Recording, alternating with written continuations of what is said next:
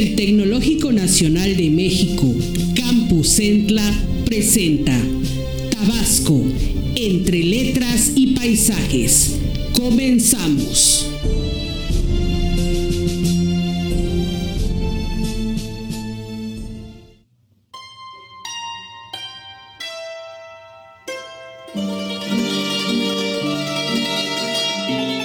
Hola, muy buenos días amigos, les saluda con gran aprecio su amigo y servidor César Ballester en esta edición de su programa Tabasco, entre letras y paisajes. En esta ocasión les vamos a compartir fragmentos de un libro que se llama Tabasco, Historia Breve, del escritor Carlos Martínez Azat. Eh, vamos a darle lectura a una parte del capítulo 8 que trata sobre la revolución en el estado de Tabasco y que como subtítulo lleva La soberanía que despierta, que a la letra dice, al conocerse la noticia del cuartelazo en la Ciudad de México y los consecuentes asesinatos del presidente y del vicepresidente, los maderistas se agruparon en Huimanguillo. Entre ellos estaban los hermanos Aguirre Colorado, Isidro Cortés, Aureo L. Calles, Aureliano y Pedro Colorado, quienes dieron cuenta de la indecisión del gobernador Manuel Mestre Gigliasa para desconocer al usurpador Victoriano Huerta. El 25 de febrero de 1913, Mestre se manifestó al respecto enviándole a Huerta un telegrama que decía, un alto deber de patriotismo que usted sabrá apreciar debidamente me obliga a coadyuvar en mi puesto en la obra de paz nacional. Años más tarde, Mestre justificaría esa postura con el aislamiento en que se encontraba Tabasco y su distancia respecto del centro, además de las dificultades que hubiera implicado el enfrentarse a las fuerzas federales. El 28 de abril, el Congreso local, con la excepción de varios futuros revolucionarios, reconoció el gobierno de Huerta. Con el asesinato de Madero tomó forma en Tabasco un nuevo movimiento, mejor articulado y con mayor coherencia para acercarse a la nueva corriente política nacional que el coahuilense Venustiano Carranza organizaba. El 5 de abril se lanzó en Cárdenas el grito de rebelión en contra de Huerta. Ramón Sosa Torres, Juan Gutiérrez y Fernando Aguirre Colorado así como Aureliano y Pedro Colorado, junto con Aureo L. Calles y Pedro Torruco, a un grupo de 100 hombres a caballo que tomaron esa población y al día siguiente Huimanguillo.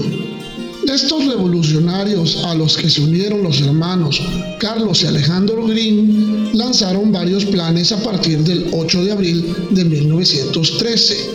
En ellos desconocían al gobierno de Huerta, se pronunciaban contra la restauración del porfirismo, defendían los principios del sufragio efectivo y la no reelección y se manifestaban contra la servidumbre y por las garantías individuales.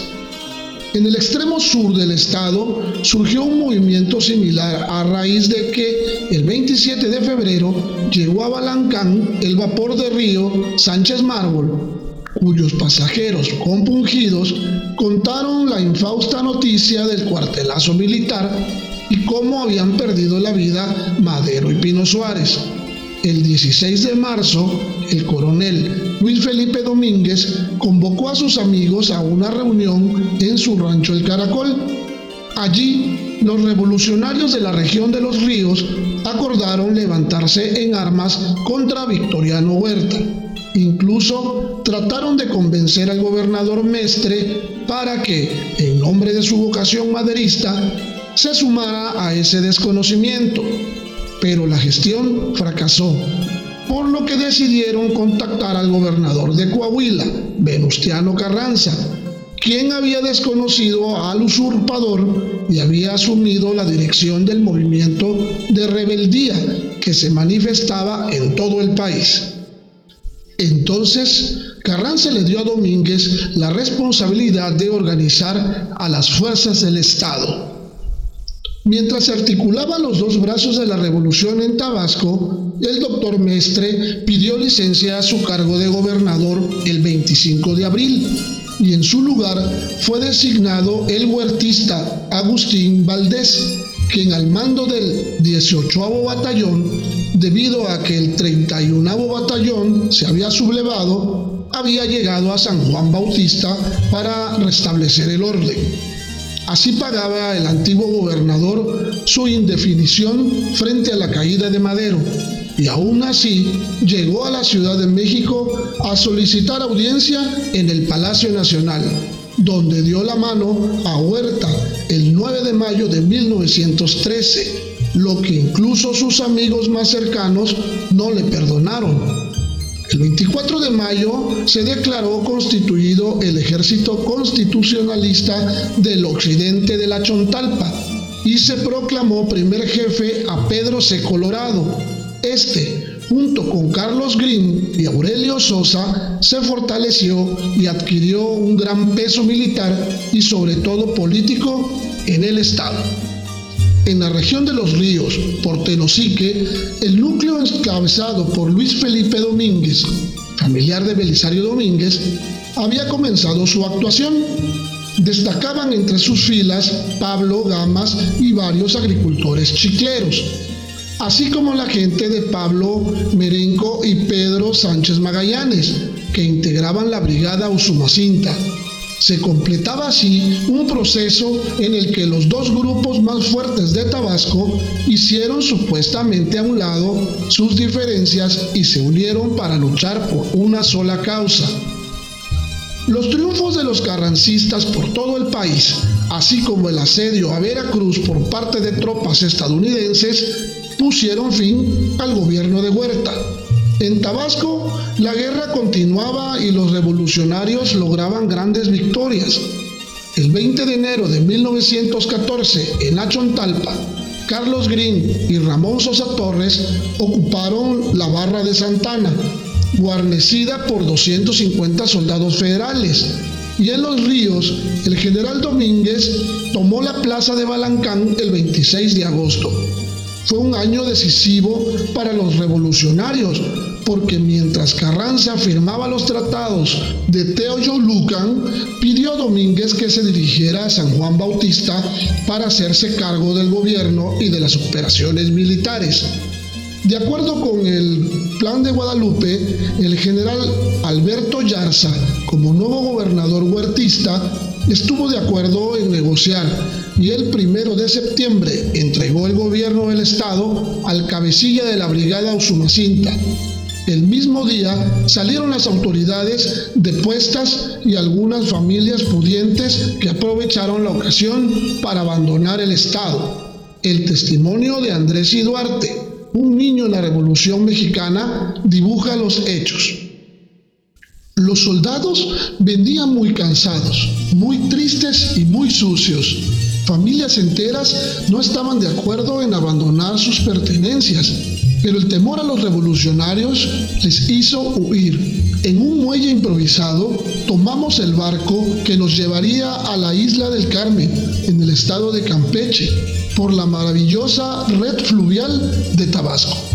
El 2 de septiembre de 1914, Luego de librar varios combates, los revolucionarios entraron en la capital de Tabasco.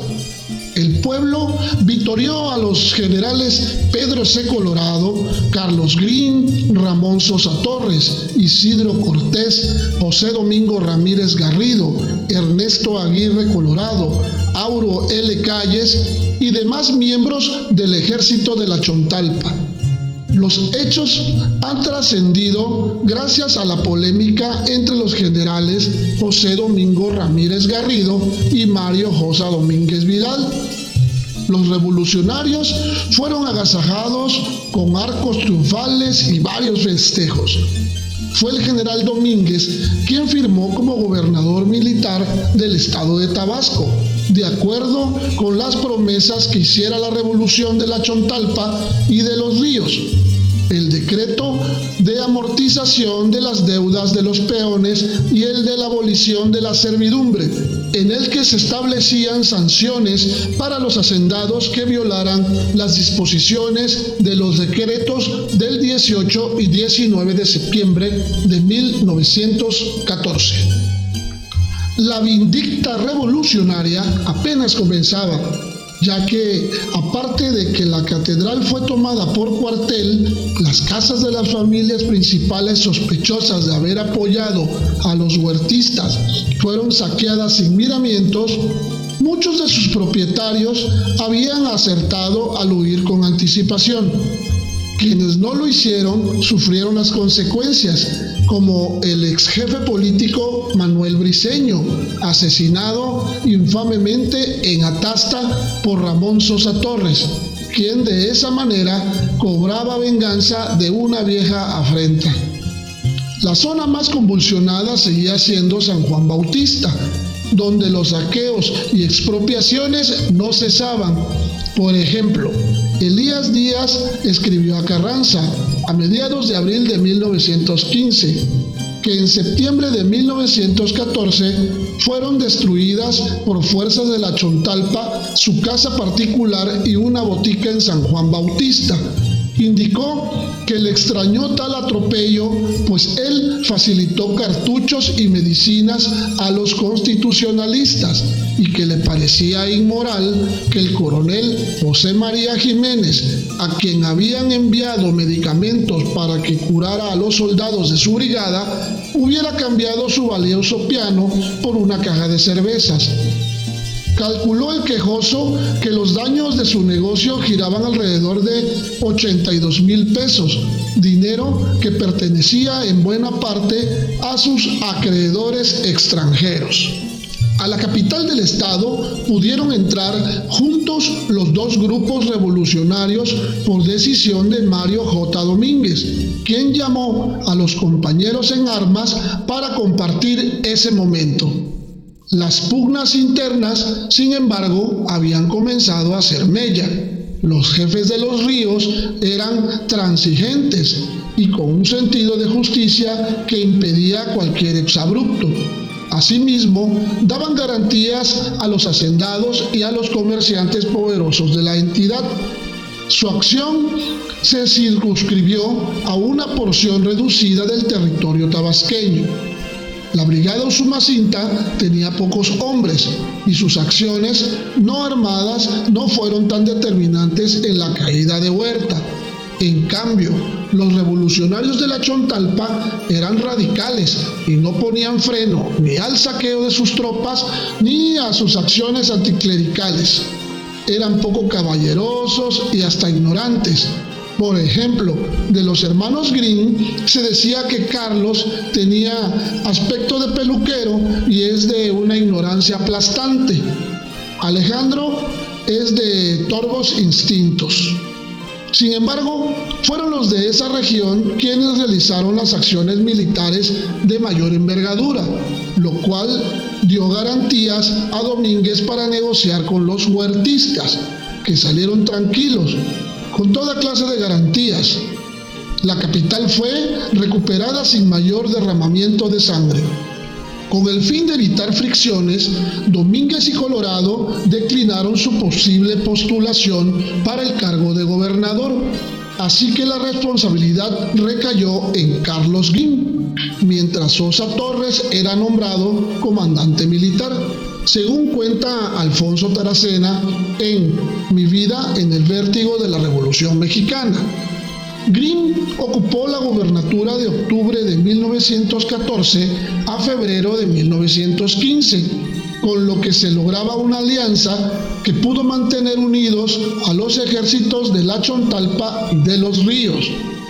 Al final se reconsideró el punto y Domínguez fungió como gobernador seguramente con la desaprobación de los de la Chontalpa, que habían mostrado una gran disposición para la lucha y habían estado en la primera línea del fuego.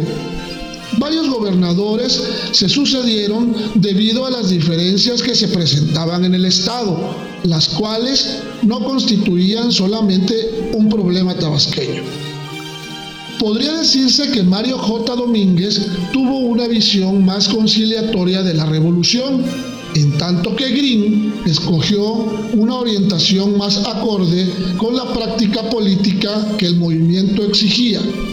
Las fuerzas internas continuaron en un precario equilibrio. con permanentes desacuerdos y ajustes, y ninguna parecía tener el poder suficiente para imponerse a la otra. No obstante, Green consiguió el apoyo del primer jefe gracias a su amistad con el yerno de este, Cándido Aguilar.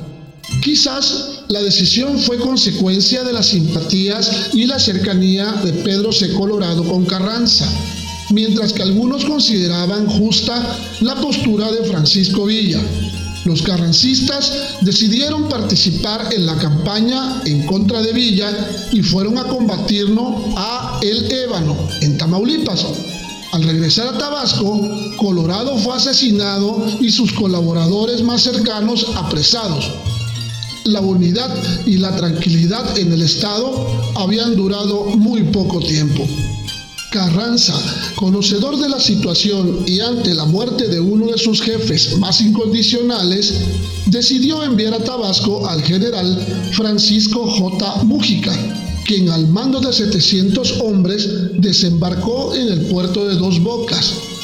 Era el mes de septiembre de 1915 cuando el coronel Aquileo Juárez entregó el mando al enviado del constitucionalismo, pero la decisión no fue del agrado de ninguno de los bandos locales, de modo que ambos fueron a la Ciudad de México a proponerle a Carranza que destituyera a Mújica, el cual fue retirado después de dos meses y fue sustituido por Domínguez pero las pugnas no se resolvieron y Mújica regresó para proseguir su labor del 24 de febrero al 13 de septiembre de 1916.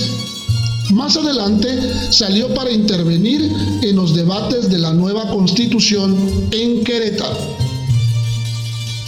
Durante sus dos cortas administraciones, Mújica demostró su inflexibilidad para resolver problemas restituyó a la capital su antiguo nombre de Villa Hermosa y aplicó los preceptos derivados de las leyes de reforma.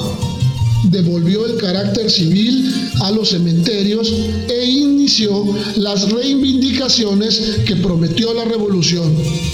Por ejemplo, decidió el primer reparto agrario 13 de mayo de 1916 y puso fin al litigio entre la Compañía Agrícola Tabasqueña y los demandantes de tierra de la villa de Jonuta.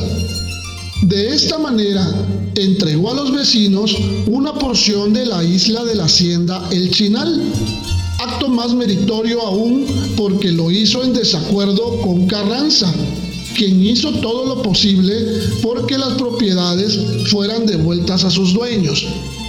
Además, Mújica mandó a perseguir a las fuerzas de Gil Morales, responsable de la muerte de Pedro C. Colorado, hasta que las derrotó cerca de Palenque e hizo fusilar a los supervivientes. Sin embargo, los alzamientos continuaron, pese a todos los esfuerzos de recomposición política. Mújica fue visto como un obstáculo en el camino de los generales tabasqueños, que no cuestionaban al revolucionario, sino al extraño en una región con disputas entre hombres que se consideraban con los méritos suficientes para gobernarla. Fue por ello que en una reunión celebrada en la Ciudad de México el 28 de junio de 1916, los generales Isidro Cortés, Ramón Sosa Torres, Carlos Green, Aquileo Juárez, Atenor Sala, en representación de Luis Felipe Domínguez y Rafael Martínez de Escobar, por comisión de Ernesto Aguirre Colorado, acordaron proponer al primer jefe la remoción de Mújica para que en su lugar se designara a Luis Felipe Domínguez. Pedían igualmente que a los generales firmantes se les permitiera trasladarse a Tabasco a prestar su apoyo al nuevo gobierno. Afirmaban que esa era la única forma de evitar las divisiones entre los jefes. Carranza le respondió que, dado que Mújica ya había cumplido su misión de pacificar Tabasco, tenía pensado relevarlo precisamente por Luis Felipe Domínguez Suárez, el Tigre Manso, como lo apodaban los de la Chontalpa. Fue así que este se hizo cargo del gobierno de Tabasco a partir del 16 de septiembre de 1916. El principal problema que Domínguez tuvo fue enfrentar a los rebeldes felicistas que incursionaron en Tabasco en febrero de 1917. Los felicistas asediaron Teapa y luego fueron perseguidos hasta Chiapas por más de 100 combatientes de la Brigada Usumacinta, pero volvieron al ataque sobre Pichucalco hasta que el 28 de abril de 1917 Félix Díaz designó gobernador y comandante militar a Fernando Villar. El carrancista Salvador Alvarado llegó a Tabasco el 2 de septiembre de 1917 a dirigir la campaña en contra de los felicistas, para la cual buscó el apoyo del para entonces general Carlos Green. Se iniciaba así la transición hacia una nueva etapa en la que sería primordial una relación más expedita entre Tabasco y el resto del país. Las diferencias personales se supeditaron a las políticas. Los localismos respondieron a una sola intención política de orientación nacional. Se pretendió en suma que a la violencia se antipusiera la razón.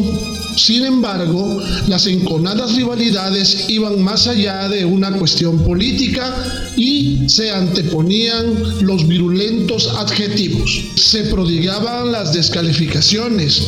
Los rojos tildaban en 1918 a los azules de domingueros, cangrejos, azulejos y azuléperos. Por su parte, los azules tachaban a los rojos de canalla roja y gringuistas. En las elecciones de 1918, las urnas se tomaron a garrotazos y tiros. Ramírez Garrido recomendó a su primo Tomás que se cuidara porque Tabasco estaba en la cima de un volcán, como consta en el archivo personal de Garrido Canaval.